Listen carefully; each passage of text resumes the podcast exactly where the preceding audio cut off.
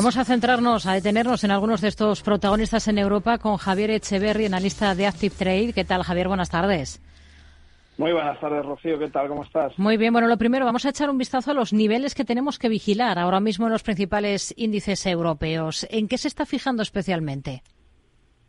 Bueno, eh, esta mañana justamente veíamos cómo se perforaba ese, em, esa zona de resistencia y de soporte del de, IBEX en los, mil, en los 10.120 que ha estado jugando durante toda la semana en, esa zona, rompiendo un canal lateral bajista eh, e intentando salir de ese canal. Y bueno, pues eh, parece ser que no llega a entrar dentro del canal bajista, sigue moviéndose y por tanto ha perdido esos 10.120 que para mí son muy importantes, se ha quedado muy cerquita de los psicológicos 10.000, muy, muy, muy próximo a esos 10.028 que han servido también de eh, soporte durante todos estos días atrás y que bueno, pues desde digamos, diciembre del 23 viene suponiendo también una zona de congestión entre compra y venta. Desde luego, habrá que ver si finalmente perfora ese, ese canal en la parte eh, un poco más europea y hablando de Eurostox, pues es difícil hmm. no darnos cuenta de una subida absolutamente meteórica y podemos hablar como primer nivel de resistencia significativo de soporte, perdón,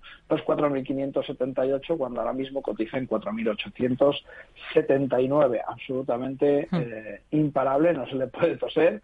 Tenemos al FTSE un poquito más relajado, desde luego, eh, muy al contrario que el resto de los índices europeos, lo tenemos bastante lejos, por decirlo de alguna manera, de sus máximos históricos, que le quedan a 5.34, ahora ya parece que estar a 5.34 de los, de los máximos históricos es un largo camino.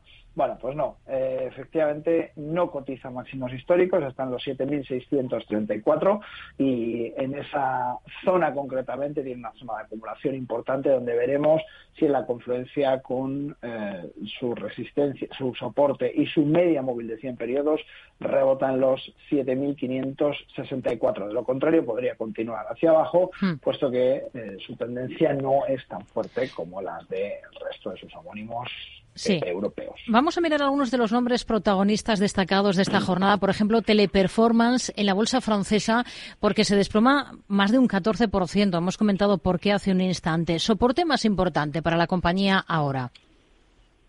Bueno, más importante los 96,84, indudablemente soporte anterior de referencia, que se daba el 27 de octubre del 23, eh, con un castigo, desde luego, eh, más que importante eh, en, esta, en esta situación y donde vemos, bueno, pues que en definitiva ha sufrido muy mucho la indecisión de los, de los inversores. Y, por tanto, bueno, de momento tenemos un tremendo ruido ese ruido se ha, se ha cobrado nada más y nada menos que desde la apertura hasta el momento hasta el momento más bajo un 29,14%, que no es poco, y en este momento, bueno, pues recorta un poco ese 29% y se queda en un 13,65, lo cual nos indica de manera muy clara pues que lógicamente hay un ruido importante y que tenemos que estar tranquilitos y hmm. no tomar decisiones en esta jornada. Tenemos varapalo también en la bolsa francesa para Worldline después de presentar cuentas en su caso.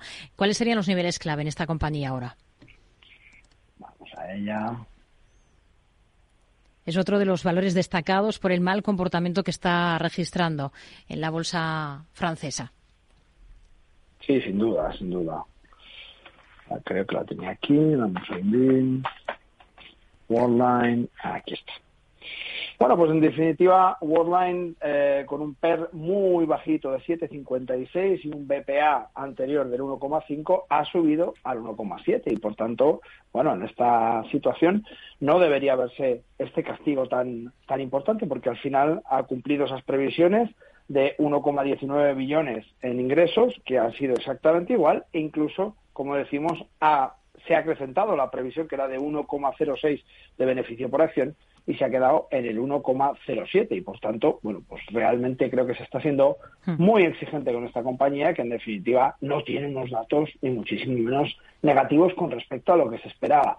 Es verdad que el perfil de la compañía es extremadamente bajista y que además pues su, su zona más baja, su punto más bajo son los 9.50, cuando cotizan hasta el momento a los 11.02 y que, bueno, eh, lógicamente el movimiento durante la jornada de hoy, desde el cierre de ayer, ha profundizado pues nada menos que hasta un 16,25%, teniendo resultados iguales que lo esperado en cuanto a ingresos y a un beneficio por acción incluso superior al esperado. Hmm. Por tanto, creo que lo que lo que culma esta eh, esta compañía en definitiva, pues es esa ese movimiento bajista tan importante que no consigue recuperar. Hmm.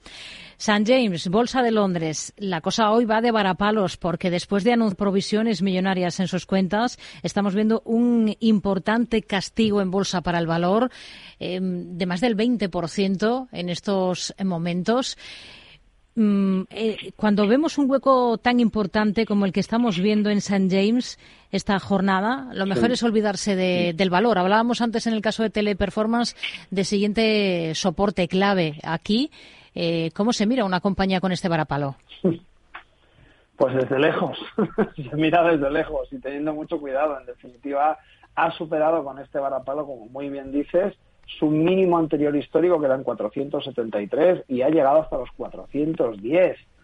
Eh, lo que sucede es que como dato positivo podemos hablar de que toda esa caída ha sido muy puntual y que sigue eh, recuperando para tener un impulso eh, de un 20%, como muy bien decías, pero es que ha llegado a caer hasta un, con exactitud te digo, un 34,11% en total se tiene que ver desde muy lejos. Igualmente tenemos un perfil muy bajista de la compañía y por tanto las compañías que son muy bajistas y que nos las encontramos además con este con este tipo de comportamiento, pues lo más interesante para mí es eh, mirarlas desde la barrera, si es que tenemos curiosidad por ver eh, cómo les va, porque realmente eh, a nivel de inversión nos parece un poco complicado. Hmm.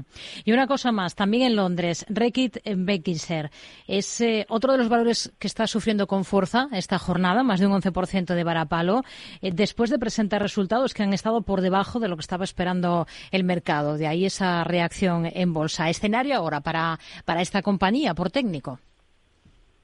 Sí, bueno, en definitiva, como muy bien dices, eh, se están comparando básicamente el, ingreso neto, que el año pasado fue de 2.330 millones con respecto a los 1.643. Lógicamente, la diferencia es muy importante y tener, tener esa, esa eh, diferencia tan fuerte, pues lógicamente ha hecho que los eh, eh, inversores eh, busquen, busquen un poco esa, esa vida.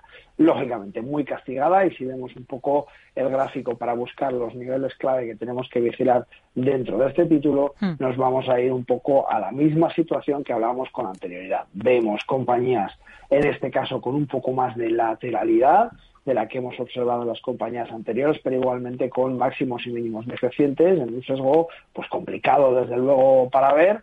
Eh, ha superado el mínimo anterior de 5,38 y se nos ha, perdón, de eh, sí, 5 con con 13 exactamente y se nos ha ido hasta los 5,004 y por tanto, hmm. bueno, vemos esa, esa caída tan, tan, tan potente. Ya decimos, cuando vemos una compañía que en definitiva no lo hace bien y que además de no hacerlo bien, pues lógicamente nos encontramos en una situación donde fundamental tampoco, tampoco acompaña, porque en definitiva puedes decir, mira, no lo está haciendo bien en este momento, pero el fundamental va muy bien, tiene un proyecto estupendo, pero no es el caso.